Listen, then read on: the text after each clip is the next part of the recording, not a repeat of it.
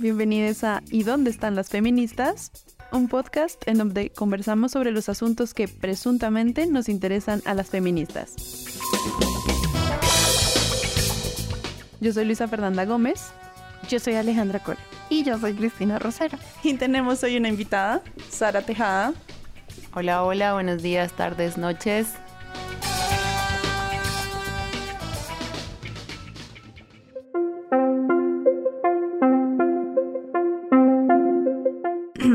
Hoy vamos a hablar sobre el amor o algo así. Lo que sea que podamos llamar a ser heterosexual y ser feminista. Entonces, empecemos por cómo es ser feminista y ser heterosexual. Es difícil, diría yo. ¿Ustedes? Putamente difícil.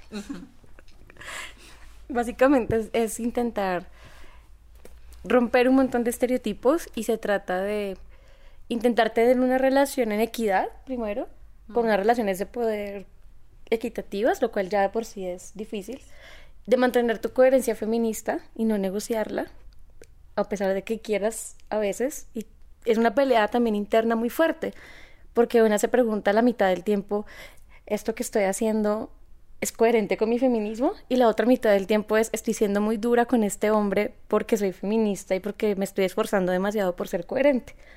Una relación de una feminista heterosexual se ve más o menos así, la mitad del tiempo en una pregunta y la mitad del tiempo en otra. ¿Soy tu mamá, tu profesora o qué soy, no? Hace rato decía Cris que, em, que estaba muy esto de estoy durmiendo con el enemigo, porque efectivamente eh, los hombres encarnan casi todos los, los em, comportamientos patriarcales, digamos, y es como que ¿qué hago? ¿Te corrijo, te educo o directamente te cancelo, digamos, ¿no? Entonces es eso, dormir con el enemigo y negociar a veces también, que me parece como importante esa perspectiva del, del negocio. Hay una parte de ti que dice, yo no tengo por qué educar a nadie, ¿verdad? No es mi obligación, no, no, no estoy aquí para eso. Pero hay otra parte que dice, si no lo educo, no estoy siendo coherente con mi feminismo y no voy a tener la relación que yo necesito tener para, ten- para vivir en coherencia con mis principios feministas. Y a veces lo que nos pasa a muchas es que los educamos para otras, porque, o sea, los, edu- los edu- Exacto, los educamos y hacemos todo ese proceso y al final la cosa no funciona y termina, ese aprendizaje acumulado se fue con esa persona. Entonces yo sí creo que eh, es un, un debate también interno todo el tiempo. Ser feminista y estar en una relación heterosexual es un debate interno todo el tiempo de que le puedo decir que no parezca que lo estoy educando porque no es mi obligación, pero sí lo hacemos porque nos toca y porque además, vamos a ser francas, los hombres llegan a las relaciones con unas expectativas muy ridículas, la gran mayoría. Expectativas ridículas como que tenemos ellos hay algunos que tienen el complejo del rescatista y es horrible como de que nos tienen que ayudar a resolver la vida y se frustran cuando una ya sabe resolver la vida y cuando una es autónoma y uno simplemente quiere un compañero, no un papá ni un protector. Hay otros que quieren, exacto, hay como ya no estamos en una época en que ninguno puede ser la primera vez de, un, de una, porque no estamos en la adolescencia, entonces quieren ser el que te enseñe algo. Conozco esa especie, ese espécimen de hombre que te quieren enseñar algo, lo que sea, pero siempre qui- quieren ser el que te enseña.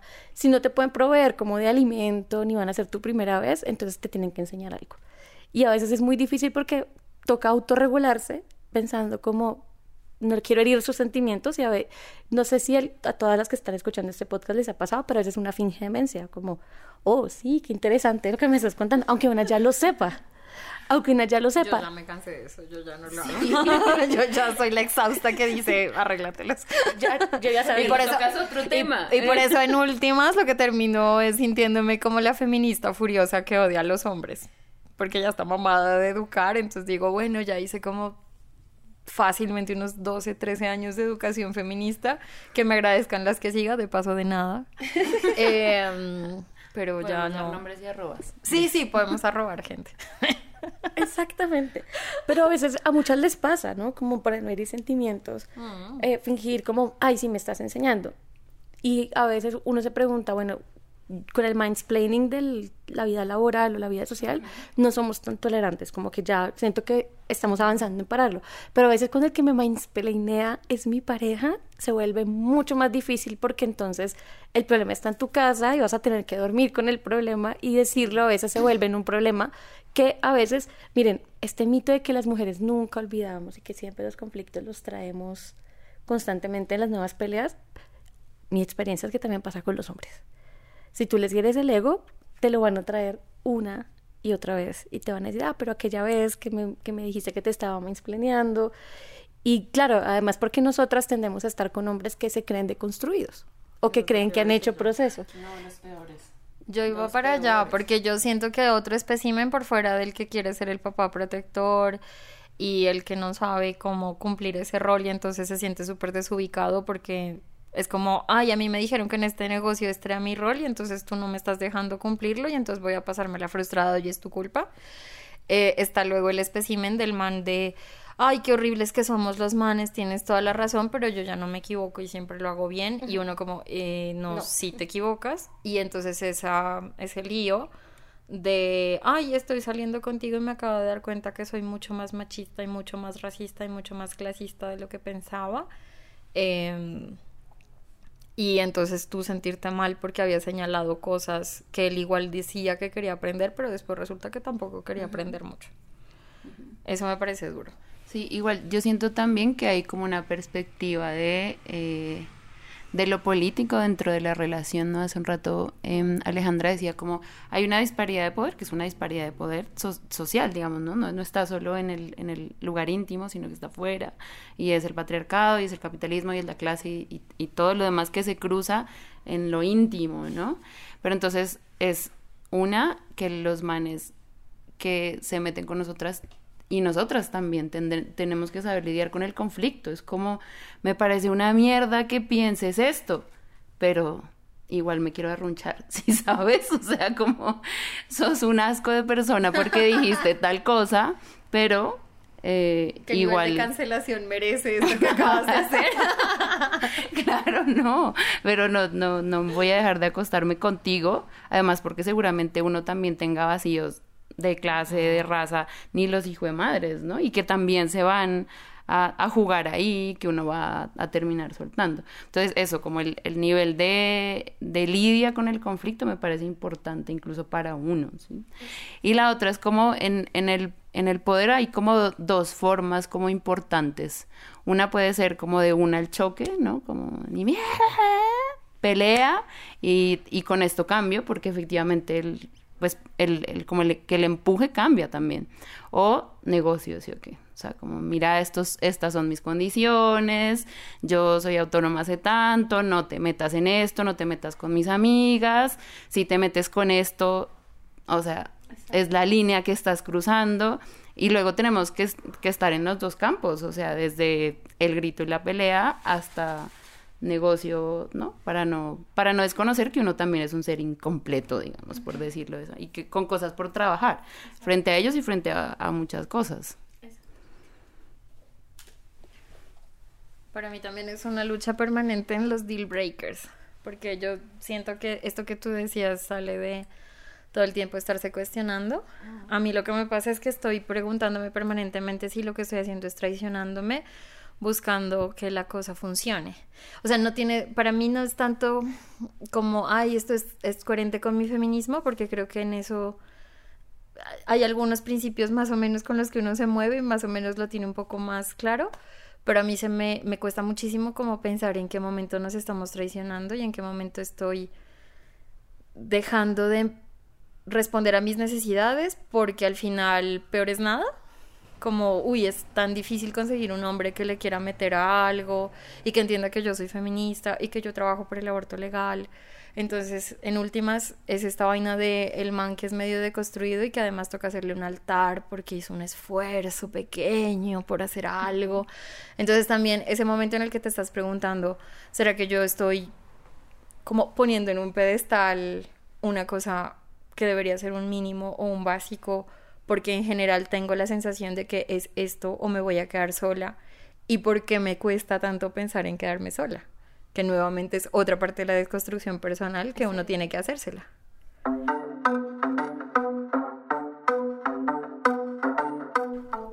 Yo estaba leyendo la otra vez a Bell Hooks en Todo sobre el amor, creo que así se llama, ¿verdad? Y ella decía que todo esto que acaban ustedes dos de decir, como esto de pensar, de negociar, eso es trabajo emocional. Es trabajo emocional y el tema es que los hombres no les enseñan a hacer esto, ellos les enseñan a evadir el conflicto, que era lo que tú estabas diciendo. Entonces también la mitad del tiempo en una relación lo que se ve es una intentando resolver el problema y un tipo huyéndole al problema y evitando enfrentarlo, porque su bueno, no todos, hay que decirlo, no todos men, antes de que nos, antes de que nos digan no todas, porque bueno, De siempre un hombre. exactamente, porque siempre, pero la gran mayoría, con algunas honrosas excepciones, Si las encuentran, muéstrennoslas. Exacto que sí. No nos hemos comido ninguno de eso. Que si las encuentran, nos llaman, les dejamos el teléfono en la descripción del episodio. por favor, hay un correo electrónico, notolmen, arroba, donde están las feministas. Eh, Hagamos un banco comunitario de manes que sean, ¿no? Exacto. Como, qué No, no, chévere comerse. y Es que tener- también necesitamos hablar del feminizo 2000 algo. el sello De, ay, salió con aprobación". una feminista, puede ser bien. Y uno es como, primero pregúntame Uy, por qué no. terminamos. Pero el punto es que la mayoría le huyen a resolver los problemas de la relación y lo que generalmente hacen, por más deconstruidos, por más macho progre que sean, es evadir el problema, dejarlo ahí para ver que se vaya solo. Y lo que hacen a veces es preguntarte, ¿ya se te pasó? Como si el problema fuera de una. Entonces, como ya se te pasó. Y el problema es que, como claro, las feministas estamos más en contacto con este tema de los desequilibrios de poder, que las relaciones a nosotras sí se nos hace mucho más complejo dejar pasar la mayoría de mujeres que no están trabajando tanto el tema de estos, inequi- estos inequidades, esos desequilibrios, pues lo dejan pasar muchas veces, como dicen, bueno, O la naturalizan. o lo, o natu- lo naturalizan y el Bueno, problema... trajo el pollo al otro día, como, bueno, Por ejemplo. trajo la rosa. Pero a mí me pueden bien. ganar muy fácil con un pollo. No, yo soy, yo soy más de Me estoy traicionando porque dejé pasar esto por un pollo. Eso es O no, pero vino con miel. Sí, exacto. En mi caso son empanaditas. Empanadas de pipián. Y las de pipián son un bonus. Pero, pero el punto es que...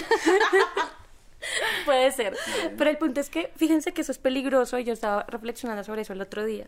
Y es que ese dejar pasar que nos han impuesto a las mujeres para no ser incómodas, para no ser las canzonas histéricas que la sociedad quiere pintarnos, a veces a muchas mujeres les cuesta violencia, porque eso a veces lo que eso que dejan pasar son las primeras fases de la violencia, el grito, el, el control sobre sus vidas. Entonces, fuera de chiste, a mí eso me parece muy complejo que no lo impongan como el dejar pasar para ser esa novia cansona o esa pareja eh, difícil, porque cuando queremos plantear los problemas y enfrentarlos nos, nos ponen el sello de esta vieja es difícil, es compleja, es... Y no, lo que al contrario, pienso que cuando esas discusiones se dan, la relación fluye más porque no hay acumulados eh, emocionales que luego estar cobrando en peleas Yo futuras. creo que eso es un buen test para, para los manes, ¿no? Como el, el man con el que sí quiero estar. ¿Cómo lidias con el conflicto? ¿Lo evades? ¿Lo enfrentas? ¿Lo hablas solapadamente después del sexo? Como cuando uno está así como digo que sí a todo, o sea, como, ¿me entendés? Como, en, ¿cómo haces de este, de esta pelea algo en tu vida? O bueno, o, o- o me dejas de hablar tres días y luego apareces como, No pasa hola, ¿no? Como ya se te pasó, es como la nueva versión de ya se te pasó, ¿no? Como, listo, solo me desaparezco dos días y luego como, Bueno, Lu no ha dicho nada, es la que más experiencia tiene. Es que me es difícil, por lo que, claro, cuando, cuando Lee y yo empezamos, yo todavía no estaba en el feminismo, y entonces es como empezar a ver cómo el feminismo te va cambiando en, en la relación, y cómo él va viendo cómo eso te está permeando y está haciendo que tú quizá no respondas como tradicionalmente deberías responder o como estaba acostumbrado a que le respondieran a ciertas cosas, sino que a medida que yo voy leyendo, saliendo con amigas, metiéndome en más círculos feministas, pues ya los límites están en otro lugar o son más claros o son más fuertes. Pero, pero yo creo que esa es una parte chévere de pensar y es eh, como cuando uno sale con un man de estos que ya tienen algún trabajito de construcción, porque tampoco hay que negarlo, ¿no? Yo sí siento que también es verdad que uno sale con ciertos manes que uno dice, uff, me, me ahorré esta explicación, qué cool. ¿no? Sí. Después ya habrá otra discusión sobre si estoy ensalzando demasiado o algo que debería ser básico. Sí, pero digamos que sí, como que en el, y- pero en el mercado hay el original y hay el chimbo. Entonces el, pri- el que tú el que tú el que tú describiste es el aliadín, que es el chimbo, el que cree que sabe y que está súper deconstruido. También hay otros que sí hicieron el trabajo bien o que lo hicieron hasta cierto punto, de tal manera que te ahorran cierta pedagogía y eso uno lo aprecia mucho. Pero yo sí veo que también, y ese es un tema que quizás nosotras, no sé si tengamos nosotros que ocuparnos, Bell Hooks hace toda una, una discusión sobre si deberíamos pensarlo y creo que está bueno darle una vuelta, pero también en cómo para ellos es un, es duro. O sea, yo miro, yo he, vi- he visto a varios, a varias personas con las que he salido como haciendo un esfuerzo sincero y que igual quizás no sea suficiente, porque el patriarcado es tan avallazador y está en todas partes y está todo el tiempo, y tú también tienes un desgaste emocional de lidiar con eso todo el tiempo, y yo siento que eso me pasa cuando estoy en una relación. Si yo estoy solamente en, en- por mi cuenta y solo me la paso con mis amigos y solamente en mi trabajo que también tiene ese enfoque, vivo en una burbuja de felicidad en la que el patriarcado está bastante disminuido, sin decir que no lo vivo. Y cuando estoy empezando a salir con un man, es como que me ponen el patriarcado en la casa. Porque cada decisión sobre quién va a pagar la cena, a quién le sirven la cerveza y a quién le ponen la, la cuenta, eh, a quién lo van a tratar mejor cuando vas al desayuno y el camarero solo le abra a él y a ti no te determinan. Eso, eso de la, de la Eh, mirada a mí me estresa horrible, como que vas llegando a un restaurante y tú invitaste ese día y llegas y el mesero como, señor. Y no te, y no te preguntan a ti. Yo estoy Le pagando. pregunta a él, exacto. Entonces yo siento que cuando tú estás saliendo con un man, podrías estar en una burbujita feliz y lo que haces es renunciar a esa burbuja feliz porque por más que él haya hecho un trabajo y esté un poquito más avanzado que otros, La te pone el patriarcado todo el tiempo y te pone pruebas permanentemente. Entonces lo que tú sacrificas es esa tranquilidad de la burbuja para decir, vale, voy a, a darme cuenta cuánto golpea el patriarcado en cada aspecto de mi vida porque quiero hacer un esfuerzo consciente de estar contigo. Y la yo- pregunta, perdón, Cris, que te... Es como estar en la burbuja, ¿está bien? Exclusivamente No sé. vivir ahí en la No reafirmación. sé, capaz que puede ser una forma de vida que a uno le parezca bien y alguien no, pero lo que yo siento es que si eventualmente te arriesgas, pues también sabes que renuncias a esa protección que creaste para ti misma por mucho tiempo. Y lo que yo veo en ese proceso, sin decir que esta persona no haga un esfuerzo, etcétera, es también el mandato de la masculinidad muy duro, diciendo, pucha, yo también me estoy traicionando a mí mismo porque estoy dejando que esta feminista me ponga las patas en la nuca cuando todos mis amigos salen con tipas que se adaptan y que son sumisas y que dicen Cuando que sí. hacer otra cosa, sí. Cuando podría simplemente conseguir a una chica que no me ponga problema por cada cosa y no me mire mal porque el camarero le entregó la cuenta, me entregó la cuenta a mí. Entonces yo también siento que es una lucha para ellos porque tú los puedes ver en cierto modo también sufriendo sin tener la capacidad ni la ni el desarrollo emocional que usualmente sí tenemos nosotras de decir, "Oye, esto me pone me pone incómodo o esto me, me cuesta." Entonces los ves lidiando en silencio con lo- el reto de salir contigo, que también está muy mal porque se vuelve en una culpa de, "Jue puta, qué difícil que es salir conmigo, qué duro. Entonces él es un mártir, hay que hacerle un, un pedestal porque él está haciendo ese sacrificio de salir conmigo. Entonces yo también siento que hay otra dimensión allí de cómo a ellos les jode la masculinidad, la imposición de la masculinidad y lo que uno supone para ellos cuando uno es la feminista señalándoselos todo el tiempo. Yo les quería decir algo y es que a veces también la forma en que hemos entendido el amor de- distinto desde el feminismo nos ha llevado a ver que no, no buscamos lo mismo los hombres. No buscamos manes que nos completen, no buscamos eh, hombres para estar pegadas de él todo el día, no los buscamos para validarnos. Entonces también un poco eso dejó a los hombres como, "¿Y ahora ¿para qué me quiere? ¿Para qué sirvo? Exacto, porque soy bueno Para nada. Pero el punto es que también eso ha cambiado mucho la forma en que las mujeres feministas entendemos el amor, porque ya no buscamos lo que buscaban nuestras mamás y abuelas en una, en una pareja, ya no buscamos solo compañía, validación, tener a quien llevar como a los espacios sociales, no necesariamente buscamos reproducirnos, por ejemplo. Entonces ha cambiado lo que buscamos en los hombres, eso también ha buscado la forma en la que construimos las relaciones y lo que buscamos en ellos y lo que les pedimos. Claro, la vara subió un poquito. Claro, y los manes no han cambiado nada. O sea, nosotros muy en doctorado y los manes en kinder. Esa es la otra cosa, como la disparidad en el trabajo que ha hecho cada quien. Y hay una cosa que es adicional, y es que creo que para nosotras estamos en un momento en donde sabemos que el amor romántico no es lo que queremos, O no solo. capaz, pero yo siento que tampoco tenemos absolutamente claro exactamente cómo se ve el amor después del amor romántico. ¿Te parece a este rayo de sol? Exactamente. El amor después del amor tal vez se parezca a este rayo del sol.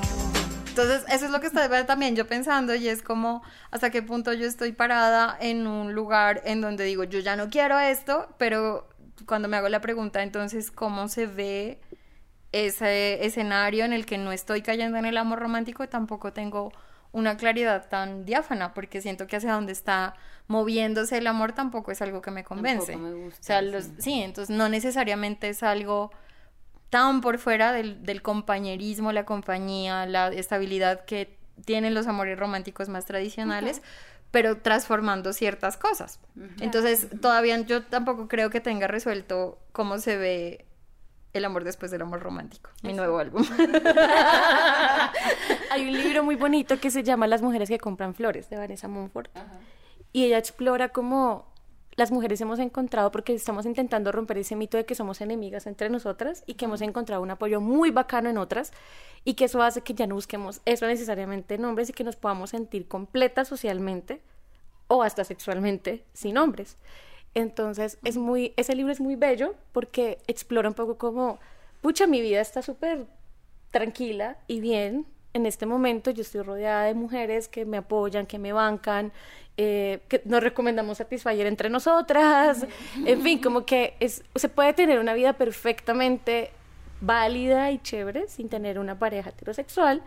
Y eso también a los hombres los ha rayado mucho porque es como, ya, o como así, ya no es un objetivo llegar a mí, ya no, ya no, ya no es como esta idea tradicional que había, que en la lista de qué hacer de nosotras las mujeres desde muy chiquiticas nos ponían el conseguir macho en algún momento entre los 20 y ojalá antes de los 30. Y cuando ya esa- ese checklist desaparece, ya tenemos otros checklists como viajar, o hacer cosas en la vida profesional o lo que sea que uno quiera hacer. Entonces ellos se sienten como, como así, ya yo no soy, porque ellos abordaban el amor desde esta idea de tú, tú tienes que Necesitas buscarme, necesitas me necesitas para completarte, porque es que la sociedad, si yo a los 40 soy soltero, yo soy un tipo interesante. Re. Pero en cambio, si tú estás soltera a los 30, te estás jodiendo. Algún problema debe tener Exacto. para que esté sola Es y vieja. Es feminista. Y como, y eso ya cambió, también ha sido un control al suprimir en la cabeza a los manes como ya no me necesita, como ya no es, ya no tiene que pelearse por mí, o sea, ya, ya no tengo cinco que están detrás mío pensando que yo soy lo máximo, entonces eso también ha, ha golpeado la ya frágil masculinidad eh, heteronormativa, Sí, sí, sí. muy fragilísima.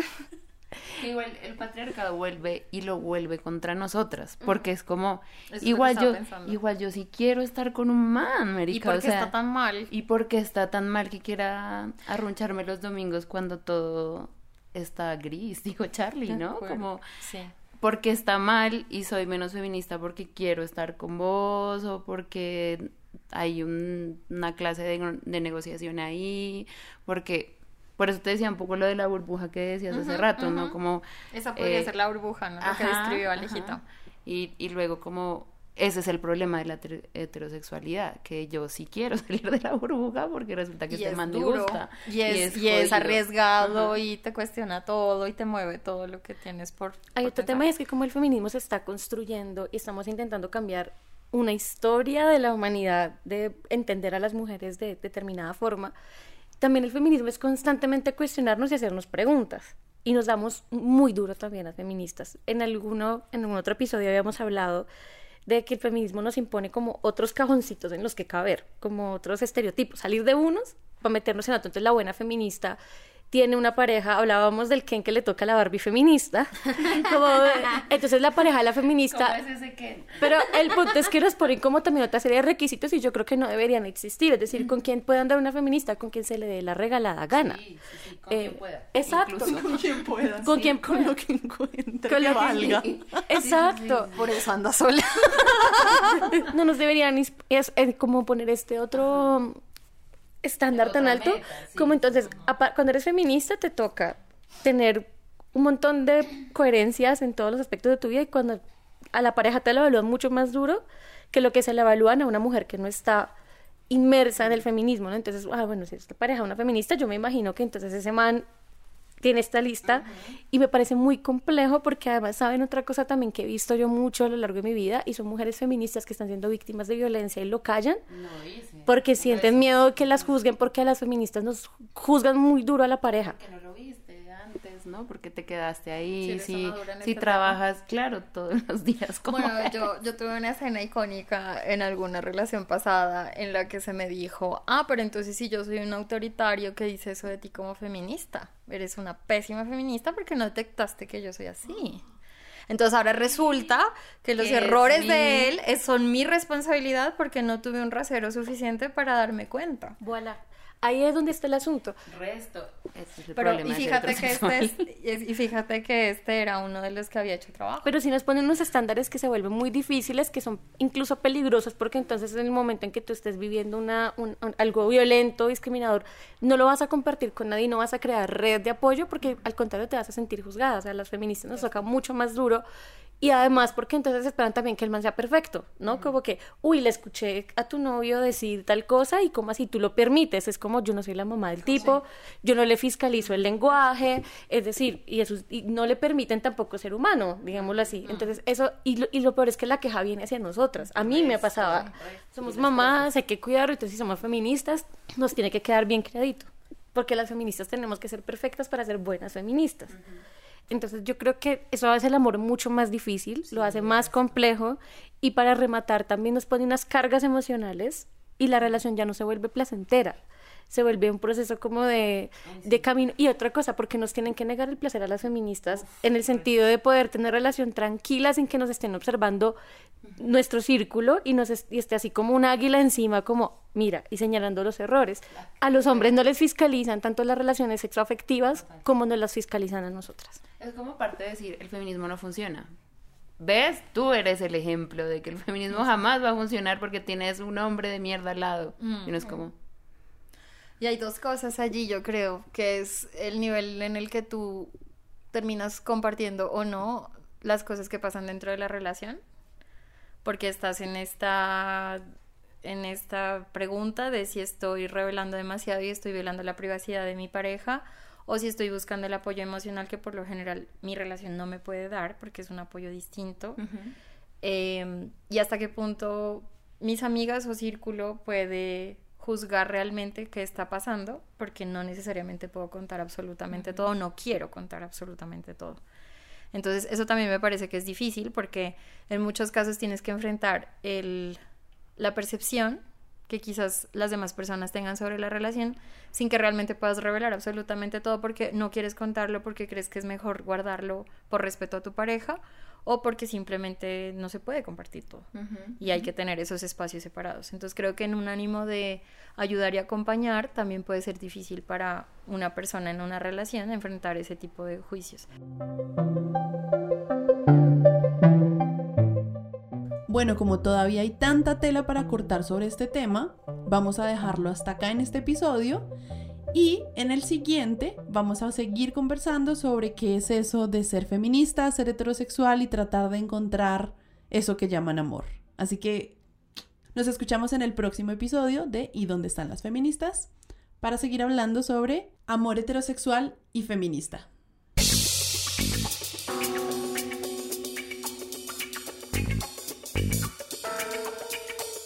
¿Y dónde están las feministas? Es un podcast independiente hecho por Cristina Rosero Arteaga, Camila Vega, Alejandra Col y yo, Luisa Fernanda Gómez.